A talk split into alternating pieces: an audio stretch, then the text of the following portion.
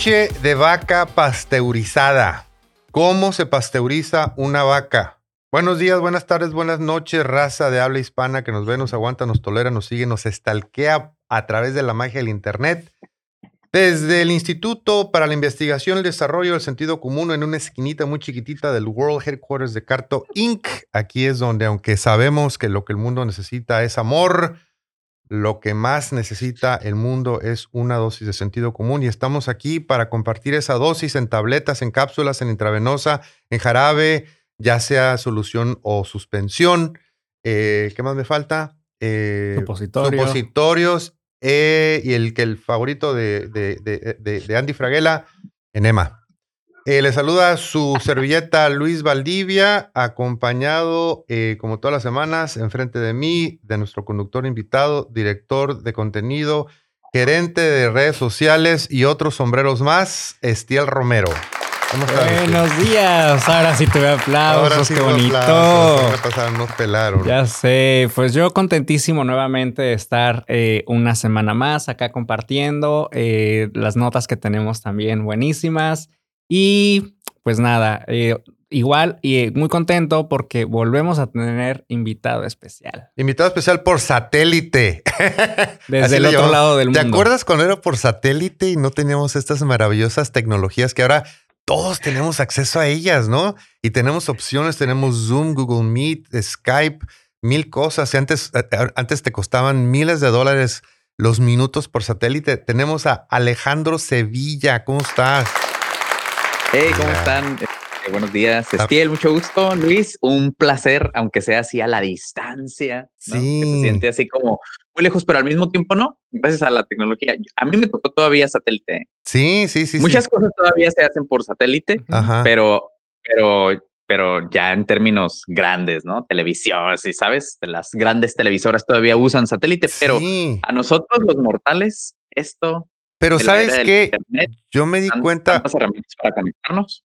Alejandro, durante la, durante la pandemia, no sé si tú te diste cuenta, pero también los, los no mortales, el los CBS del mundo, NBC, ABC, no les quedó otra más que utilizar Zoom porque muchos de sus, o sea, ah, porque, claro. porque no podían llevar gente al estudio, porque no le podían mandar el satélite a todo mundo y pues no les quedó otra más que usar low definition para hacer sus entrevistas a través de Zoom, porque no quedaba otra. Eh, bueno, ahorita vamos a platicar. Y vivimos un rato. Vamos a, platicar un poquito con, con, Alejandro este, después de un par de, secciones, pero primero es bien importante, Alejandro, como tú sabes, establecer dos cosas. Uno, de lo que no vamos a hablar y dos, de lo que no nos importa. Entonces empecemos a aclarar de lo que no vamos a hablar, porque tú sabes que acá eh, nos gusta platicar de cosas que nadie más está hablando, porque si ya está, si ya Televisa lo está mencionando, si CBS lo está mencionando, nosotros no lo vamos a mencionar porque, pues, ¿para qué nos ven a nosotros si ya lo están viendo en otro lado? Entonces, por ejemplo, de lo que no vamos a hablar es del juicio de Johnny Depp a su ex por difamación. No vamos a hablar de eso. Pero no sé si te diste cuenta de la cantidad de gente que estaba viendo el juicio en vivo por YouTube. Bola de desocupados, incluyendo a mí. Fíjate que cuando me di cuenta que YouTube lo estaba transmitiendo en vivo, el, el, canal de NBC a través de, YouTube, había 32 mil personas en ese momento viendo en vivo. Había 48 mil en CBS y esos son nada más dos. O sea que en ese momento había entre esas dos 70 mil personas viendo en vivo el juicio de Johnny Depp.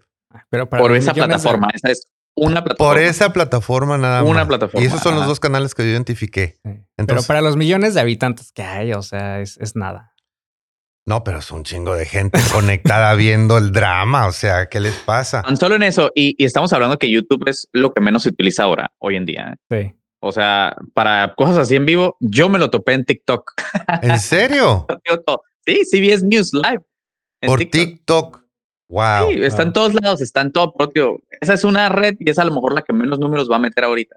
Increíble, ¿no? Pero para quienes no tienen la más remota idea de lo que estamos hablando, Johnny Depp, que obviamente es un actorzazo de uno de mis favoritos porque se convierte en las películas. Él eh, interpretó al este, no, recuérdenme el nombre del personaje en Los Piratas del Jack Caribe. Sparrow. Jack Sparrow, no me acordaba. Jack Sparrow, a el joven Manos de Tijera. Exactamente. El, Charlie de la fábrica de chocolates, entre otros. La ex lo demandó a él en un espantoso juicio de divorcio donde dijo barbaridades de él y ahora él la demandó a ella por difamación. Que no, no lo dudo que Will Smith alguno de estos días haya por ahí un juicio. Oye, pero yo creo que ya debería haber, ya debería haber un movimiento tipo Me Too para, para ellos, ¿no? Porque ellas están también muy bravas. Y ahí empieza. No sé si a tal grado, pero, pero de repente sí, sí, oye, sí es bueno el, el, el, hablar. Te voy a decir, ¿eh? no es como que él también sale. Yo soy de la idea de que, de que, de que ambos por algo estuvieron juntos. Ah, sí. esa, ah, esa toxicidad, ah, ¿sabes? es necesario, es necesario, ¿sabes? ¿Sabes? Las dos partes para que llegue algo así de, feo. Esto es un circo, te decía hace ratito, es un circo muy divertido. Deberían de estarse aureando estas prendas frente a todo mundo. Yo creo que no, ¿sabes? Sí. Yo creo que no, ¿sabes? Yo creo que no, pero al final del día bueno, ya lo están haciendo. Entonces, Alex, ¿qué eres? ¿Team Amber o Team Deep? Ay, hijos, mano, ¿sabes qué? Mira, te, voy a hacer, te voy a ser bien honesto y como he visto yo a la distancia este, desde que las primeras, desde el primer juicio, yo lo primero que pensé y lo sostengo es que si te dicen golpea esposas y si una corte dice que eres un golpe a esposas, pues bien difícil, ¿sabes? Maestro, entonces, en ese entonces uno era así como que, ok, ¿no? O sea, algo, algo debe haber de cierto y sí cayó en gracia, pero desde que empezó este juicio ha sido así de... ¿A quién le crees, ah, no, o sea, sí, es que en parte también le creo a él, ¿sabes? Sí, sí, sí. Ya después de, no, no, o sea, ya te dices, ay, no, pues sí está, está pesada, ¿no? La Amber, ya la piensas diferente, pero ya al final del día, a este punto, me es difícil ser team alguno de ellos dos.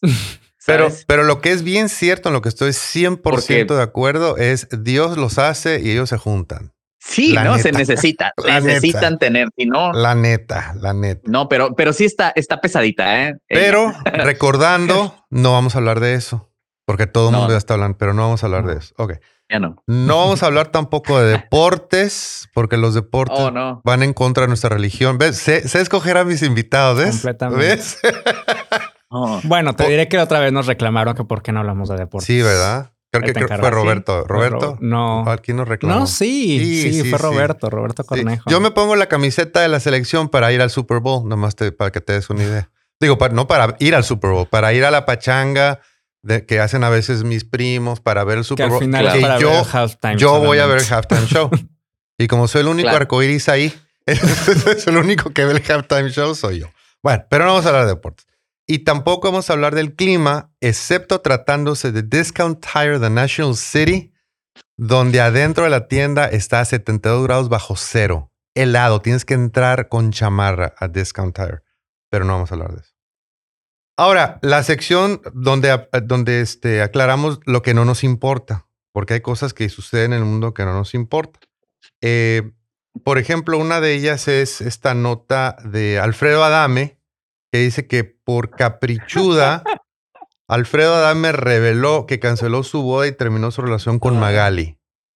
Yo no tengo la más remota idea de quién es Magali porque no sigo el show business mexicano. Yo no entiendo por qué seguimos hablando en general. Yo sé que aquí estás diciendo que no, pero sí es una de esas cosas así que no entiendo por qué seguimos hablando o sigue hablando de Alfredo Adame. Precisamente por eso ese tema está en el tema, de, está en la sección de Who Cares. Who, cares, exactamente.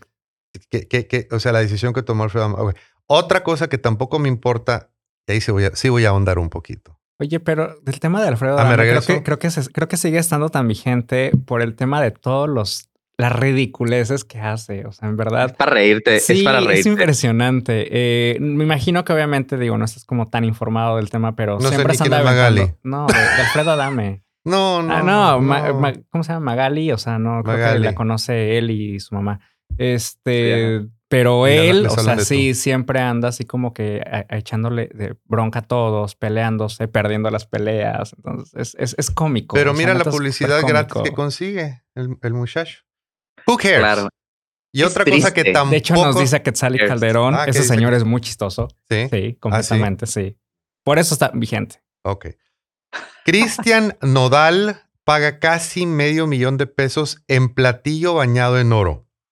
El famoso visitó el pasado fin de semana el restaurante El Chef Salt Bay. Y están las redes sociales vueltas locas por la cantidad de dinero que se gastó Cristian Nodal en una cena. Who cares? Pero ¿sabes por qué quiero ahondar en el tema? Porque veo, pero who cares?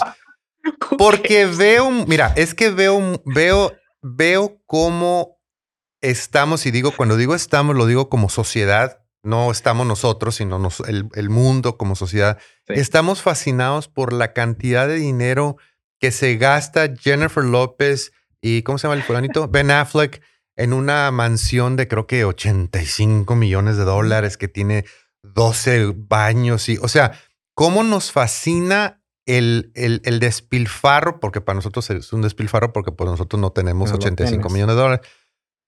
Pero nosotros tenemos la culpa, porque nosotros, insisto, como sociedad, y bueno, pagamos 100 dólares por ir a un concierto, 200 dólares por ir a un concierto. O sea, nosotros contribuimos a la riqueza de esta gente. Y luego criticamos cómo se gastan el dinero. Oye, pues si nosotros pagas, o sea, es fácil para nosotros conseguir 200 dólares para pagar un boleto. No lo es, es un esfuerzo, pero hacemos un esfuerzo para hacer a esta gente rica. Y luego nos quejamos de cómo se gastan la lana. o sea, ¿me explico?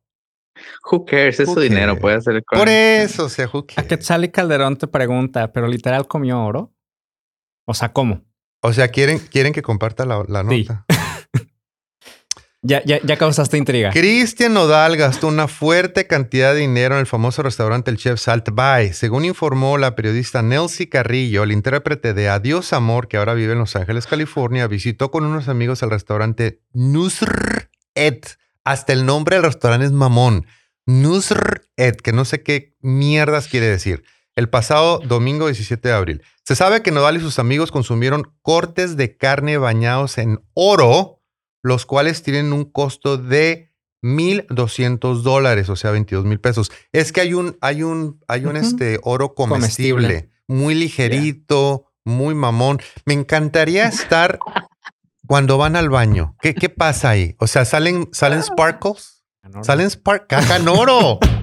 Qué bonito. Pues el platillo que consumió el sonorense es un Golden, Golden Tomahawk que tiene revestimiento de oro de 24 quilates. Tras su estadía en el famoso restaurante, Cristian Nodal terminó pagando alrededor de 20 mil dólares, más de, 40, de 400 mil pesos en consumo. De acuerdo con información que le dieron a Nelson Carrillo, es inusual que un cliente gaste tanto dinero en una comida, pues los tiene. Pero who cares? Claro. Ya, podemos seguir, podemos continuar con nuestra vida. Por favor. Tienen otra duda. ¿Eh? Ay, Dios mío. Que, si entonces hace popó dorada. Es lo que te digo. A mí me... Fíjate, pero ¿a poco no estaría interesantísimo? O sea, yo sí estoy ahí. Yo, yo lo sigo al baño. Yo lo sigo al baño y agarro una muestrita y lo vendo en eBay, ¿no? Imagínate. Caca de oro de Cristian Nodal. Imagínate. Lo dirás de Pero sí. ¿Tú crees? Ah, ah, pero, pero Alejandro. Créeme, lo que pagarían más de lo que, de lo que pagó él por, él la, por comida. la comida. Alejandro Sevilla, ¿cuánto tiempo tenemos de conocernos? Ay. Ya sale otro comentario. Ahorita, ahorita lo comparto. ¿Cuánto tiempo tenemos de conocernos, Alejandro Sevilla? muchos años. Alejandro. Yo entré a, a Síntesis en 2004 entonces, no sé desde cuándo tú empezaste a ir a síntesis. 2004. sí, pues yo empecé, yo empecé con el rollo de ir a entrevistas en 2006. Ah, pues desde 2006. Y tú eres y tú eras relativamente recién llegado a, síntesis, me acuerdo. Bueno, tú estabas en el programa matutino. Eh, ay, recuérdame el nombre. En Hola Californias. Ajá. Hola, Hola Californias. Y este, y, y, yo tuve la oportunidad de empezar a trabajar con Alejandro desde entonces, porque pues yo em, eh, trabajaba y estoy a punto de regresar a la feria más importante del mundo, la Feria del Condado de San Diego. Y Alejandro era uno de los, de los reporteros con quien yo tenía la oportunidad de trabajar para ir a promover la feria, me entrevistaban y, eh, y, fueron varios años, ¿no? O sea, tú, yo, tú, pues bueno, yo iba al estudio a que me entrevistaran, tú ibas a la feria a cubrir la feria Eh, ¿Te acuerdas de Holiday of Lights? Aquel evento de Navidad. Y una de las cosas que, y vi, de hecho vi tu evolución, en buenísima onda, Alejandro, vi tu evolución como profesional en la comunicación, como reportero, como persona que entrevista, vi tu evolución. A mí lo que me, me, me, dejaba con el ojo cuadrado, Holiday of Lights era un evento que se instalaba en, el, en la pista del hipódromo de Del Mar y eran varios, este, ¿cómo se dice en español? Displays, eh, como diseños, diseños eh, coloridos de Navidad con foquitos y entonces entrabas en tu carro, le dabas la vuelta a cinco millas por hora. ¿Por qué dices en pasado? ¿Ya no lo hacen? No, no, no desapareció hace, hace algunos años. Desapareció cuando, el, cuando el Delmar Thoroughbred Club, que es la, la empresa que maneja las carreras, empezó a manejar una temporada en otoño de carreras. Ah, entonces necesitaban pues también el, hipódromo, entonces ya, ya no teníamos nosotros la oportunidad de instalar el evento cuando, cuando era necesario. Entonces, eh, pues desapareció. La pandemia hubiera quedado muy bien, ¿no? Sí, ¿verdad? Sí. Como esas actividades que, que pues en carro, carro ¿sabes? Exactamente. quiere salir con los niños y hacer algo. Entonces, en una de esas, Alejandro nos visitó para hacer un reportaje acerca de Holiday of Lights. Eh, me acuerdo que llevaban, llevabas un carro con quemacocos, de manera que podías, tú te podías parar, este, y, pues despacito iba el carro caminando. Y te aventaste un rollo como de un minuto, dos minutos. O sea, eh, fue todo su reportaje en la primera toma, en una sola toma. Se la aventó a la, a la Barbara Streisand. Así, Nada de que, ay, me salió mal, lo tuve que hacer otra vez. Ay, lo voy a hacer en tres partes y hay, y hay edita. No, no, no, no, no. El señor llegó, prendieron la cámara y, bla, bla, bla, bla, bla, bla, bla, bla, bla, bla, bla, bla, bla. A la primera nos atoró. Vámonos. Y salió perfecto. Vámonos, y se acabó. Y, para eso, pues, se, requiere de habilidad. Entonces yo... One, take, one take wonder. One take wonder. Yo one take wonder. Entonces en alguna ocasión alguien me llegó a decir así. pero ¿sabes qué? ya después me di cuenta por qué. Ya después me di cuenta por qué. ¿Por qué? no, no es como que todo lo que digo sea coherente. A veces uno dice, así decirlo y tiene que acomodarse y seguir y enderezar el barco, como quien dice, ¿no? Pero la onda es no quedarte callado, ¿no? Eso es como un punto como muy importante, creo yo, que aprendí conduciendo, ¿no? Claro. No puedes quedar callado, la conversación tiene que fluir.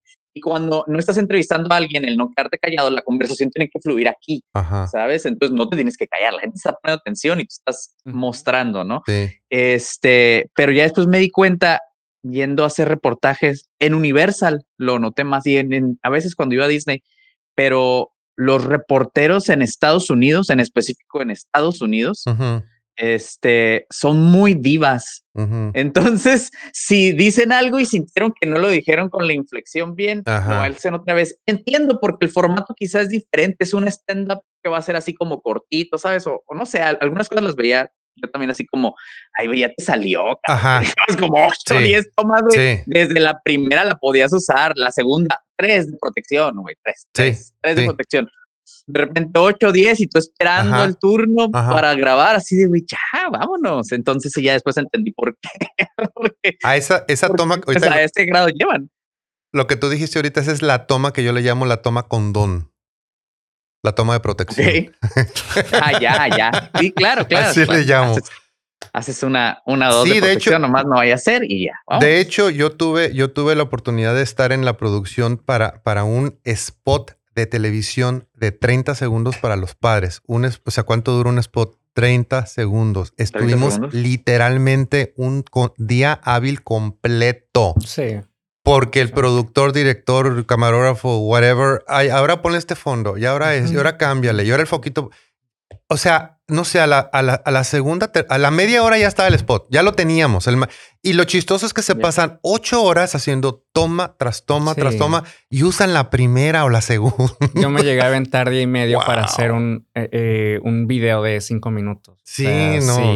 es impresionante. Get life, el, el O sea, algunas cosas lo entiendo, pero otras cosas son así como, pues nada más estás platicando con la gente, le estás contando. El, el, reportaje se cuenta solo. Acá están las bonitas, ¿no? Entonces hay cosas, hay cosas que pueden, para mi gusto, sí ser más rápidas. A ver, entonces en cinco minutos o menos contamos la historia de nuestra vida acerca de nuestra eh, participación en la feria. Diez años.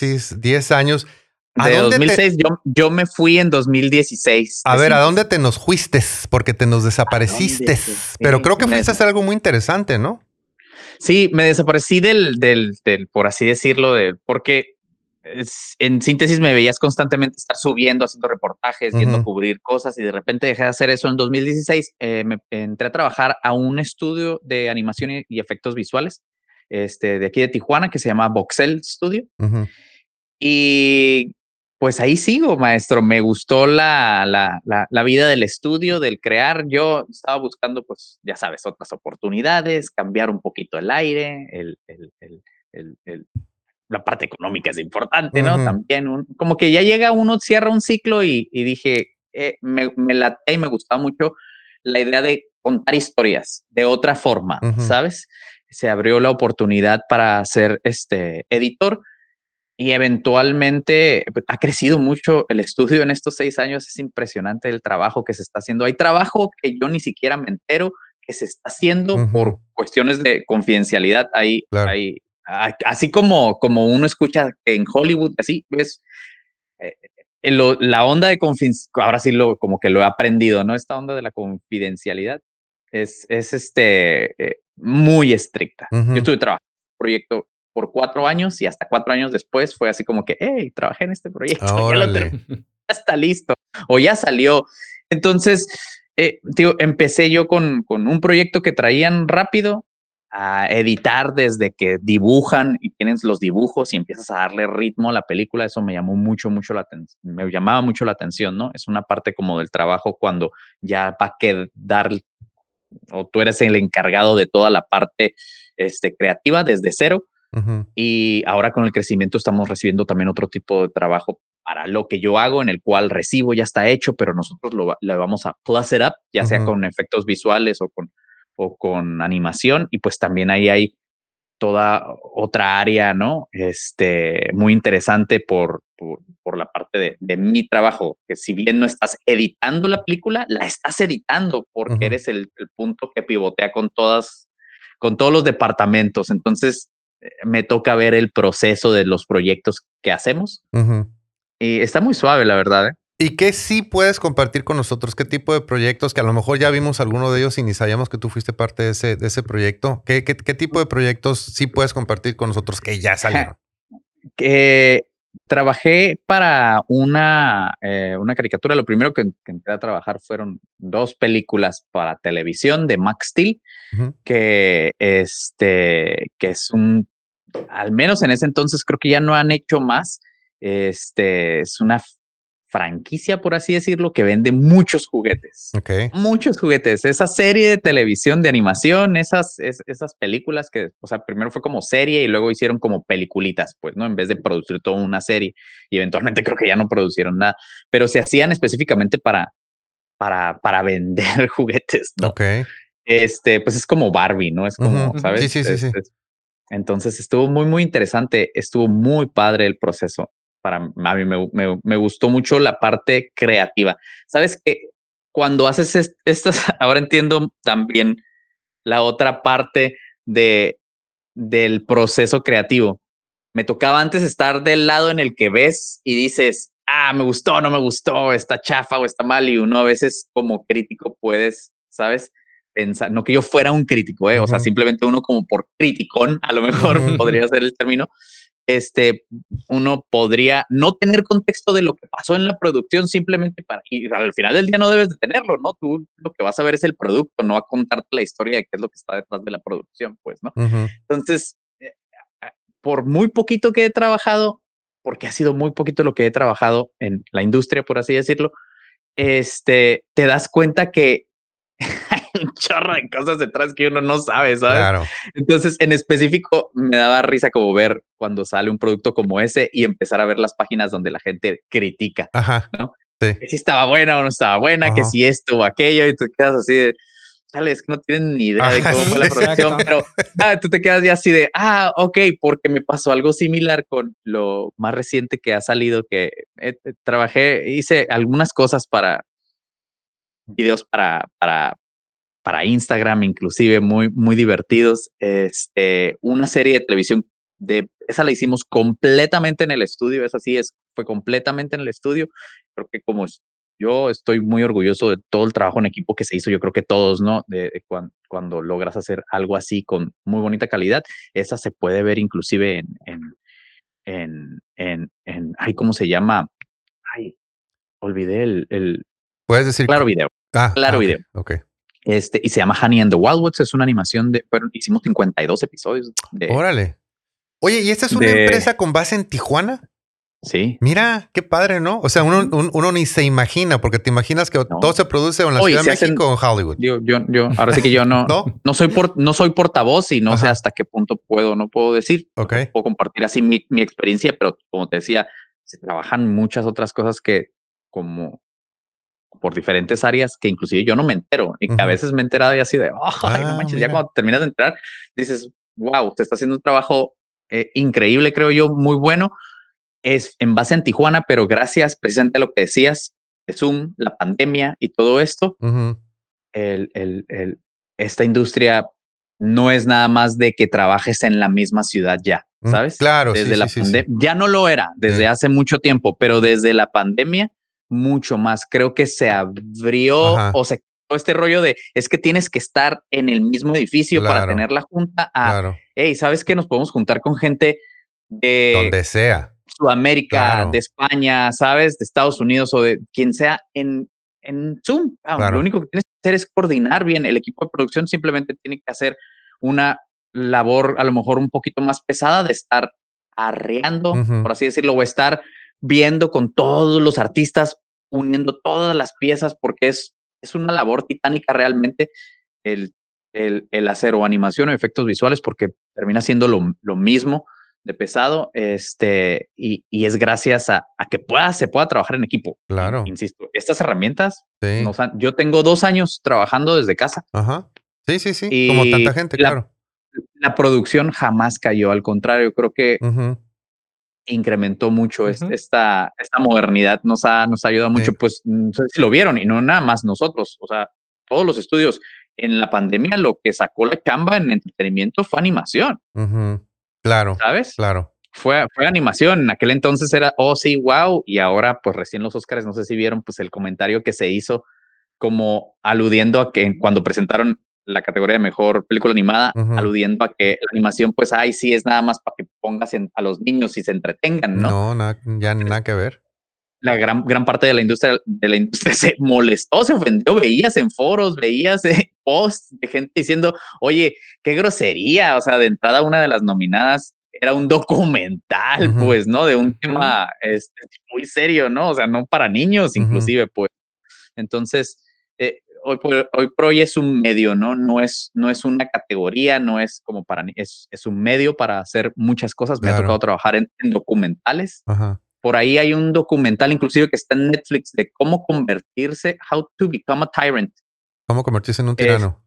sí, eh, nosotros hicimos este, parte de lo que ah. es el, los reenactments animados. Órale fueron, fueron hechos este. ¿Cómo la gran mayoría. ¿Cómo convertirse en un tirano en Netflix? Te va, te, va, a gustar, te va a gustar a ti, eh, eh, seguramente eh, por, por, por, el rollo acidón así que, que manejas, te va a gustar, está muy bueno. Este, las historias de Hitler, Stalin, y sabes, y Kim Jong-un, está, está muy interesante. Este, y, y recientemente Padrinos Mágicos, y ahí es donde te digo que, que es interesante porque yo creo que hicimos una chamba muy buena en Padrinos Mágicos. La serie está muy padre. La acabo de ver con mi hija para niños de, de 12 años, ¿sabes? Para teens, pero ahí es curioso, me tocó ver todo el backlash que tuvo cuando salió el trailer. Se la comí sin verla, ¿no? Entonces, nuevamente es, es, este, he estado en los dos lados, ¿sabes? Entonces, seguramente yo sin tener contexto, también hubiera dicho, oye, pues ya me echaron a perder la serie, más si fuera fan, jamás yo la vi. Entonces, y antes de ser una animación así acidona o buena, divertidona, ahora me la estás convirtiendo en un en, una novela, porque es una novelita live action con, con, con 2D animation. Y, y tuvo un backlash muy fuerte. Y yo dije, yo no sé, yo creo que aquí quien tiene la última palabra es mi hija que tiene 10 años y es el target, ¿no? Entonces, no un, no un treintón que está haciendo un video de YouTube quejándose de una animación que vio cuando tenía 10, 20, ¿sabes? Sí. Este, eh, les falta sentido común. ¿En serio? Eso me gusta. Les falta sentido común, maestro, ¿no? Mi hija le encantó, entonces de repente está suave también eh, esta parte del trabajo del poder compartirlo con, en este caso, Qué padre. Con mi hija. Qué padre. Y que le guste, ¿no? Que diga, ay, qué suave. Y, ahí estuviste. Muy, muy suave, la verdad, esta experiencia ahora de este lado, ¿no? Eh, mencionaste los Óscares, eh, a, este, a, mm, propósito de los Óscares, no te olvides de los pobres cuando vayas a recibir tu estatuilla. Claro, nada. Oscar, Emio, Ariel, no, sé, no, sé, no sé qué, no sé qué categoría te va a tocar. No, no, ¿cómo, ¿cómo no, Alejandro? No digas nunca, tú nunca sabes. tú nunca sabes cuando los subcontraten los de Pixar, una cosa por el estilo. Pues qué padre, Alejandro, que estés ahora haciendo este, eso y, que, te, y que te guste y, pues estaremos pendientes de, de las producciones. ¿Nos repites el nombre del estudio? Voxel, Voxel Studio. Voxel Studio, perfecto. Sí, sí, sí, en general siempre cuando algo se, termina, se comparte, se puede compartir, siempre están ahí este, pues, promocionándolo también. Yo creo que, eh, eh, y, es, y es, es importante, hay mucha gente que trabaja detrás de esto. Yo no soy artista, no tengo talento, ¿sabes? O sea, no soy animador, no soy artista de efectos visuales. Ellos son los que realmente, ¿sabes? la, parte de mi chamba es, es importante también, pero pero yo siempre digo, eh, sin, sin, todos somos importantes en la pues cadena. es un equipo, es un equipo. claro, claro, pero cuando ves el, el sabes, el trabajo que haces, no, la verdad es que sí, hay, hay mucho talento, mucho de, ese talento es mexicano y es para sentirse de orgullo. Creo, y algún talento tienes que tener tú, si no, no te tendrían ahí. Estia, creo que por ahí, eh, cuando estábamos a punto de empezar con Alejandro, creo que por ahí hubo un comentario que te llamó la atención o fueron mis nervios. tenemos, tenemos este, varios comentarios, nada más. Último. ok, ¿dónde nos quedamos? ok, nos habíamos quedado en que la pregunta de que se hace popo dorada, ¿no? Volvemos al tema de, este nodal. Este, la respuesta es sí. Kevin, Kevin Cartón nos pone eh, el de atrás paga. Nos pone a Quetzali. Ahora sé a qué se refería mi mamá cuando decía que no cagaba dinero. Ah, mira. ah, ah qué bonito. Sí. Hay que pagar mucho dinero para cagar dinero. Sí. Vero que nos pone, ya llegó. Hello, good morning. Eh, Blanquita eh, de Ciudad de México también nos pone buenas tardes. Um, Vere, ok, dice que qué padre que regreses a la Feria del Mar. La Feria de Del Mar. Alejandro, ¿qué te dice eso de la Feria del Mar? ¿No te, no te suena así como que a cacofonía? Feria de Del Mar, ¿no? No, Feria del Condado de San Diego. El nombre es Feria del Condado de San Diego. Ay, pero hay perdón, ciertas discúlpame, yo en alguna, perdón, discúlpame, yo en alguna ocasión lo llegué a hacer. y, es, y, y, y, siendo reportero, de repente tienes que aprender que la marca es muy importante cuando estás haciendo tu reportaje. No es la Feria de Del Mar, es la Feria del Condado de San Diego. Sí, pero hay un grupito de personas que me siguen que les gusta recordarme que ellos quieren decir Feria de Del, Mar. Gracias, Delmar. Delmar Fair. No, de hecho, los locales, quiero que sepas que hay muchísima gente en San Diego. Delmar Fair. Que los locales, la gente local defiende el nombre y dice: Yo le sigo llamando a la Feria del Mar. No me importa cómo le llames mientras nos visites. Así es. Sí. Ponce, que nos pone, ya estoy aquí. Andaba Chicken Charlie. Chicken Charlie, no, sí, definitivamente. a comer. Sí. Ok, a Quetzal Calderón nos pone que sí le gusta mucho Padrinos Mágicos.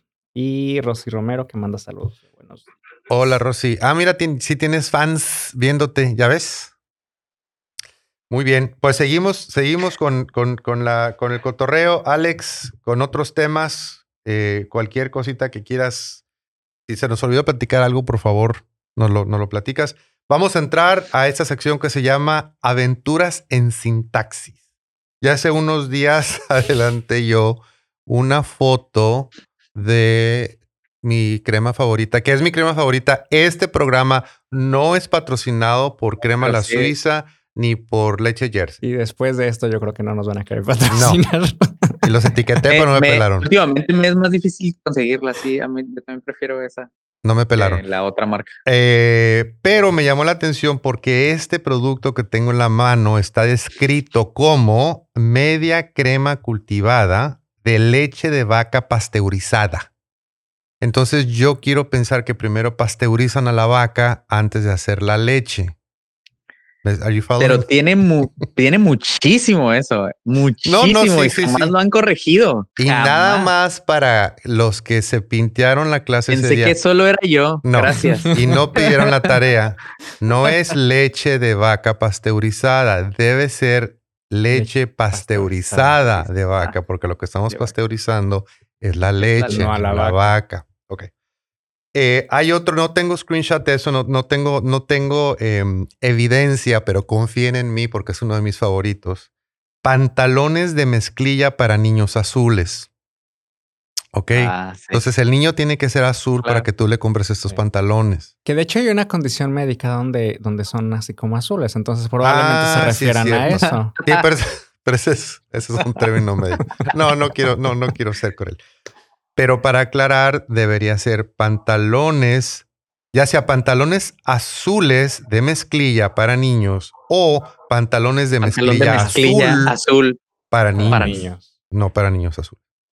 Y para cerrar con broche de oro, este sí tenemos, sí tenemos por Son ahí. como clases de español. sí. sí tenemos por ahí una imagen de y hay, este. y, hay, y hay, para recortar muchísimo. Pero ah, no, no, esta se va a caer en una sección. Es más, si se encuentran algo, eh, mándenos. mándenos. Este, esta me encantó. Programas. Me encuentro cada rato, te los voy a mandar. Sí, por favor. Eh, eh, de eso sí tenemos imagen. Programas de televisión para niños populares. o sea que si no eres, si tu niño no es popular, no lo puede Es para for the, for the cool kids. ¿Por qué? Porque ya, pero ya en serio, o sea, ves algo así, o sea, que donde dices, ay, y para aclarar, debería ser. ¿Nadie lo revisa? No. Por lo visto, no. Programas populares de ah, televisión para, niños. no sé por qué les encanta dejar el adjetivo al final. No entiendo. O sea, no, no, no aplican el ¿Es una cosa de traducción? Probablemente. Pues no sé, pero, eh, pero la cosa es que esto pasa por tantas manos. Y sabes, donde, donde, me, donde a mí me da un shock, porque yo lo, porque digo, estamos estamos analizando cosas en español, pero, pero también, en, como dicen por ahí en San Juan hacia aire, también en, en, acá en Estados Unidos se cuecen habas. Porque llega, no sé si has visto tú, Alejandro, pero de repente puedes estar viendo CNN o Canal 8 local y ponen un super y lleva un error ortográfico y, muy serios. ¿Por qué andan tan a las carreras? Y, y hay disminución de personal, eh, menos personas tienen que hacer más trabajo es mucha la presión y se les va, o sea, de repente se les va. Pero dices tú, bueno, tendría que haber un par de personas, porque esto lo va a ver, lo va a ver miles de personas, ¿no? Y no, efectivamente. Pero pues si tan solo en redes sociales tantas publicaciones que te encuentras de personas que son este, reporteros, que, que son empresarios y que tienen unos errores garrafales. Bueno, para aclarar, yo voy a seguir consumiendo la media crema cultivada de leche de vaca pasteurizada porque es muy sabrosa. No sé, si, no sé si viste la película de, de, de Charlie la fábrica de chocolates. Las dos versiones, sí. Ajá. La de Johnny Depp, hay una parte donde a la vaca la están, la están, este, la están como. Pasteurizando. No, no, no. Ah. La están como agitando así. Y hacen el comentario de que, ah, leche batida. Ay, o sea, sí, baten, baten, la leche, baten la vaca, la vaca para, hacer... para hacer la, la, leche batida. Entonces, probablemente a lo mejor tienen algo así los de los de Jersey. Yo creo, yo creo que así le hacen. Bueno, salimos de esa sección y entramos en una más o menos con el mismo tema. Ahora estamos hablando de aventuras en lenguaje inclusivo. Que ahí te va. Te también lo vamos a analizar. Lenguaje inclusivo. Si estamos hablando de lenguaje inclusivo, entonces, entonces no puede ser inclusivo. Tiene que ser lenguaje inclusive o lenguaje inclusive, porque ya tenemos prohibido usar la A o la O. Pero bueno, entremos en tema. El tema es, o la nota dice, ahorita que se me cierra este anuncio que me salió, me salen como 25 pop-ups cada que quiero yo leer una nota. Un hombre demanda a su jefe por organizar, no, este no es. Perdón, era otro tab. ay, está en inglés y lo quiero en español, entonces le tengo que hacer right click y luego le tengo que hacer clic aquí para que me salga en español. Sí, ahí está. La Universidad de Ohio paga 400 mil dólares en daños a un profesor que se negó a usar los pronombres preferidos de los estudiantes. Un profesor ganó una importante demanda por 400 mil dólares contra una universidad pública en Ohio después de que se negara a usar los pronombres preferidos de un estudiante masculino que se identifica como mujer. En el fallo de la corte, el profesor de filosofía Nicholas Merriweather nunca se verá obligado a usar pronombres preferidos. La Universidad Estatal de Shawnee intentó obligar a Merriweather a usar ciertos pronombres al dirigirse al estudiante. Los estudiantes dicen que Merriweather se dirige a todos los estudiantes como señor o señorita. El profesor Merriweather explicó que sus creencias cristianas evangélicas le obligan a dirigirse a las personas según pronombres basados en el sexo biológico. Se niega a llamar a las mujeres biológicas señor y a los hombres biológicos señorita. ¿Qué importa al hombre? La demanda dice, acceder a estas demandas habría requerido que el doctor Merriweather comunicara puntos de vista sobre la identidad de género que no tiene, que no desea comunicar y que contradiría y lo obligaría a violar sus sinceramente sostenido creencias cristianas. Ese, güey. Oh my God. Según los informes, el estudiante comenzó indignado y rodeó a Meriwether amenazadoramente mientras comparaba la negativa del profesor, del profesor a usar los pronombres preferidos del estudiante con alguien que lo llamaba, ay, no, no quisieron publicar la palabra, lo, lo, llamaba muy feo, era una, una este, ofensa que no quisieron publicar. Según Heavy.com, el estudiante se quejó dos veces ante la universidad, lo que provocó una investigación del título 9. Heavy.com también señaló que Meriwether dijo que se dirigía, dirigiría al estudiante usando el apellido del estudiante.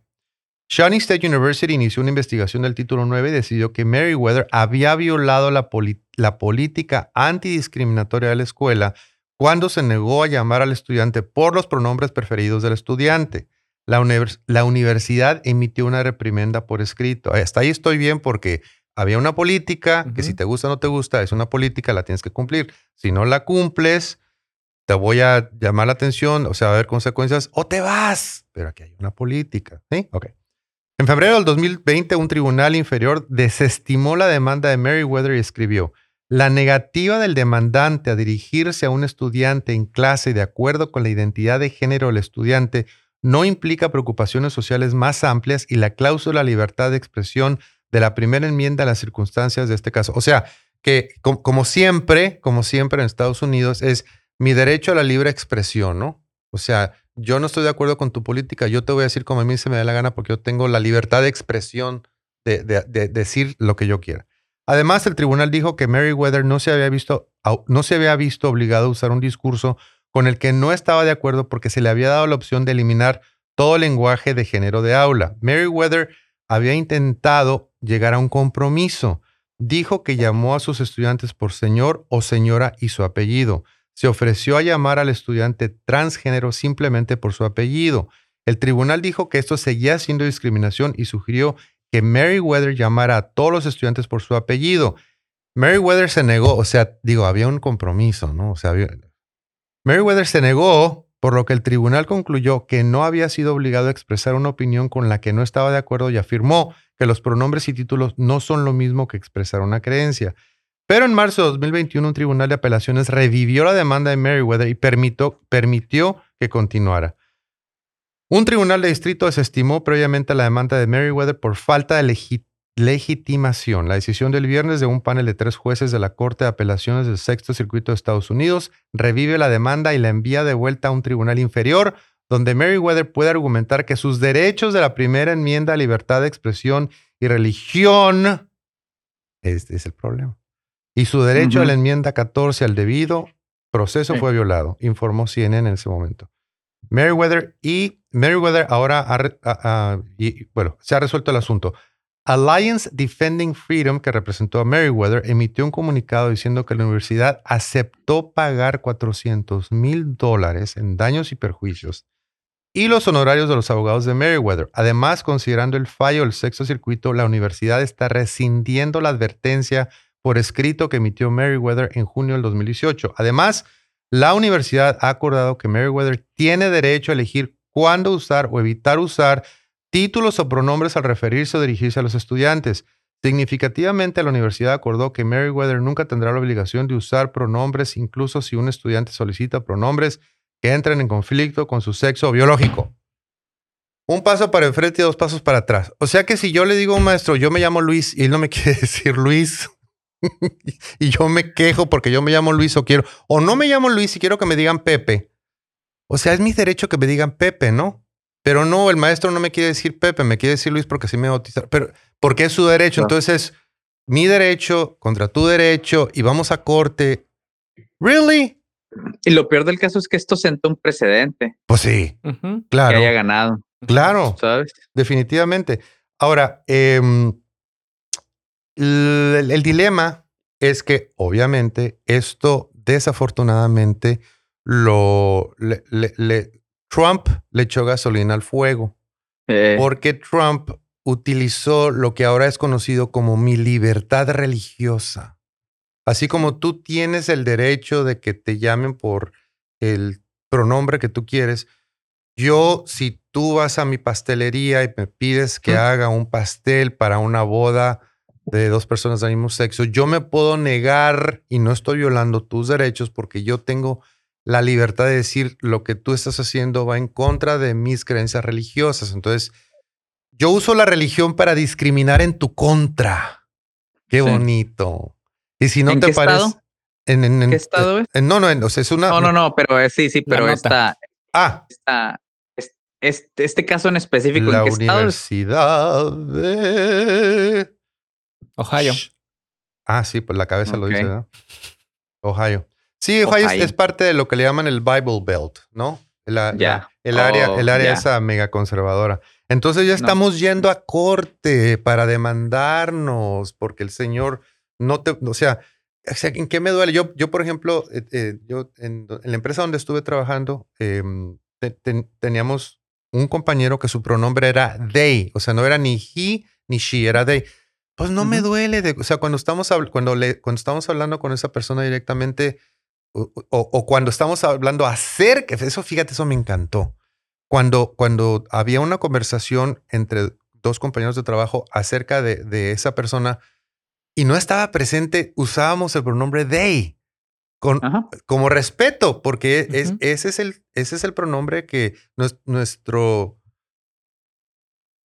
que Ari quería que usáramos.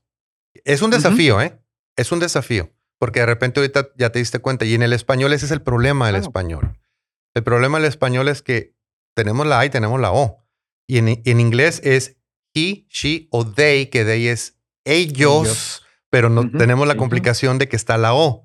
Entonces de ahí, de ahí es donde, se donde, donde entra la E y la X y entra la controversia. Entonces en, en, inglés pues es bien fácil, pero no duele. No duele, es o que sea. no te quita nada. No duele. No duele, o sea, ah, no, pero es que la Biblia dice. Ah, no quiero entrar. Ok. Continuemos.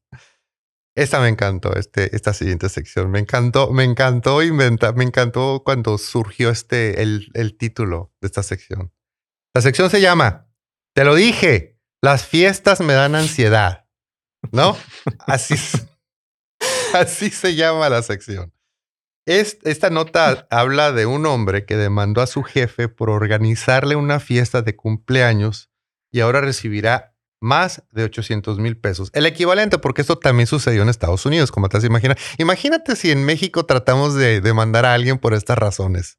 O sea, no nos deja ni siquiera entrar al Ministerio Público. No, te mandan derechitos. ah, sí, a, terapia. Sí. Bueno, el hombre ganó la demanda y ahora recibirá el equivalente de más de 800 mil pesos por concepto de indemnización. Kentucky, Estados Unidos. ¿Te imaginas demandar a tu jefe? a ver, ajá, pero ¿y pero por qué ganó? O sea, ¿cuál fue el, el, el qué es lo que dice? Ay, pues Alejandro, pues dame un par de minutos. El otro ganó. Ah, Había un par de Para allá vamos. Esto ocurrió en Kentucky, Estados Unidos, donde un hombre decidió emprender acciones legales en contra de quien era su jefe. La historia de este sujeto se ha vuelto viral en las redes sociales y es que pudiera sonar como algo increíble, sin embargo pasó. Al parecer, el hombre que trabajaba en la empresa Gravity Diagnostics dejó en claro que no soportaba los festejos de cumpleaños, pues sufría de ataques de ansiedad y no toleraba que la atención estuviera sobre él. ¿Ok?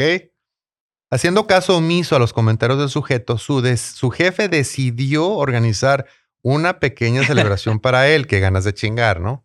Sin embargo, justo como lo había mencionado, el hombre tuvo un ataque y decidió retirarse de la oficina. O sea, lo advirtió. Están diciendo. están diciendo. Lo anterior no fue del agrado del empleador, quien decidió despedirlo debido a que consideró que fue una actitud grosera. Ante esta situación, el hombre decidió demandar a su jefe, pues señaló que había sido un despido injustificado, ya que él desde un principio mencionó que no deseaba festejar su cumpleaños. ¿Qué crees que pasó? El sujeto ganó la demanda y ahora recibirá 450 mil dólares en concepto de indemnización casi medio millón, mira. Dicha cantidad se desglosa en 120 mil dólares por los sueldos resignados y 300 mil dólares por los padecimientos mentales pasados, presentes y futuros, así como, así como padecer angustia mental, pochorno, humillaciones, mortificación y la pérdida de la autoestima. Yo entiendo lo de la ansiedad. ¿eh? A mí personalmente, las, ciertas situaciones sociales, sobre todo cuando era niño, porque yo era sujeto de bullying, no me, a mí no me gustaba ir a fiestas. Yo entiendo, o sea, yo entiendo ese sentimiento de que ah, no quiero ir, mejor me quedo en mi casa.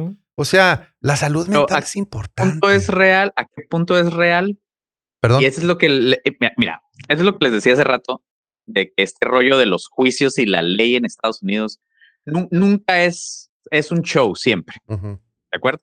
Lo, vimos con, con, con Amber y Johnny, como el show primero fue inclinado a que él era un golpe a esposas y ahora el show, esta nueva temporada, me está diciendo que es ella la tóxica, ¿no? Entonces, he visto muchos videos en redes sociales de señoras que están, don't hit me, don't hit me. Y porque están haciendo un escándalo, más ahorita en pandemia, en la fila de algún Starbucks, güey. Hay muchos videos. Ah, sí, sí. You hit el drama. Y, tú estás viendo en el video que nadie la golpeó y todo el mundo hacia un lado así de nobody touch you, ¿sabes? Así de, oh, pero ¿por qué? Porque toda esta gente mucha gente de Estados Unidos, en especial si eres del color correcto de piel. Si eres del color correcto de piel, te dan hasta asilo humanitario bien rápido. Lo hemos estado viendo en estas últimas semanas. En Estados Unidos, si, si eres del color correcto de piel, te vas a salir con la tuya con cosas así, aunque no estoy diciendo que no pueda existir, no estoy diciendo que en específico, sabes, esta persona no padezca de una, pero después de ver todo eso, dices, man, really, o sea, ¿sabes? Ya no sé qué, ya no les creo, pues lo que te digo, la, la justicia, si es la persona de right shade of color y hace, te la vende un drama, así como hace años nos vendió Amber Heard, que el abusador en esa relación solamente era Johnny Depp. Por eso, esa sección se tituló Pirata, ¿no? Te lo dije, las fiestas me dan ansiedad. Así es. Pues, pues no debió, pero bueno, se topó con con alguien que quiso ser buzo. Ahora vámonos un poquito más cercas, como dicen en mi rancho, más cercas. Es una nota acá del condado de San Diego, este, Alejandro, que tú, tú vas a identificar. Em, esta sección se llama Aventuras en competencia gubernamental.